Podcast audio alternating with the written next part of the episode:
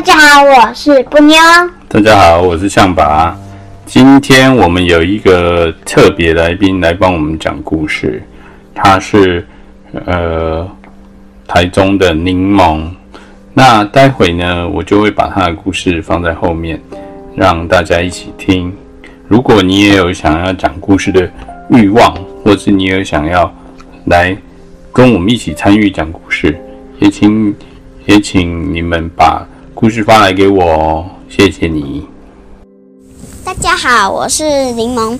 今天我要讲的故事是《包姆与凯罗的冬日早晨》。今天是星期二，早上醒来时，鼻子好冰。今天天气好冷，这么冷，后面的池塘一定也结冰了。先洗脸，再煮一锅热腾腾的汤。喝完汤，身体暖和后，就带着溜冰鞋和钓具去池塘看看吧。果然，水面上结了一层厚厚的冰。正当保姆保姆帮凯罗换换溜冰鞋时，突然听到一阵奇怪的声音：“呱呱呱！”转身一看，原来是一只鸭子被困在结冰的池面上。糟糕，糟糕！快点救它起来，不然就糟了！赶快带它回家。先把鸭子放进装满热水的浴缸，让它的身体，让它身体上的冰块慢慢融化。接着，保姆和凯罗也一起跳进去。帮它浇热水，帮它刷身体，鸭子渐渐恢复元气。凯罗竟然放屁了！好哇，好臭，好臭！真是拿你，真是的，凯凯罗真拿你没办法。鸭子的名字叫做小班。昨天因为看星星看得太晚，结果他被结冰的池塘困住了。汤姆帮小班吹羽毛时，凯罗拿出自己的背心，可是太小了，小班穿不下。接着，凯罗又把所有的玩具一个接一个。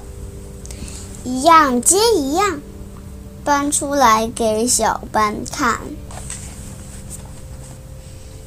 玩具太多了，终于把小班淹没了。凯罗一下子要小班背他，一下子又要小小班让他背。小班走到哪里，凯罗就跟到哪里。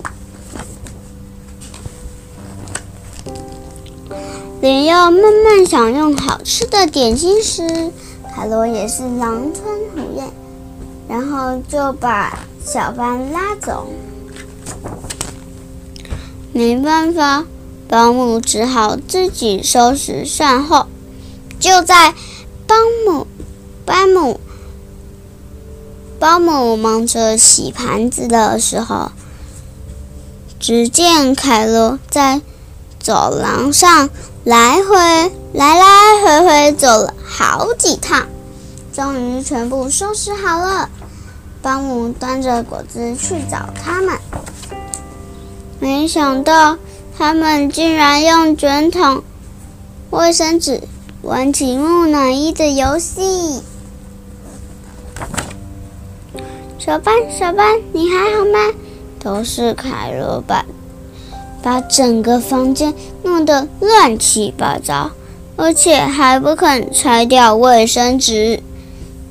算了，随便你。”接着，大家静静的玩扑克牌。可是因为太安静了，竟然不知不觉就睡着了。醒来时，已经是隔天早上，而且小班已经不见了。看来小班好像回到池塘去了，因为小班不告而别，凯罗伤心的哭个不停。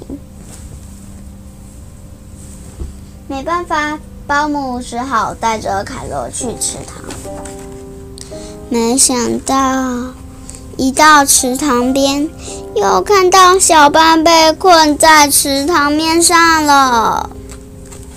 谢谢大家，我的故事就讲到这里。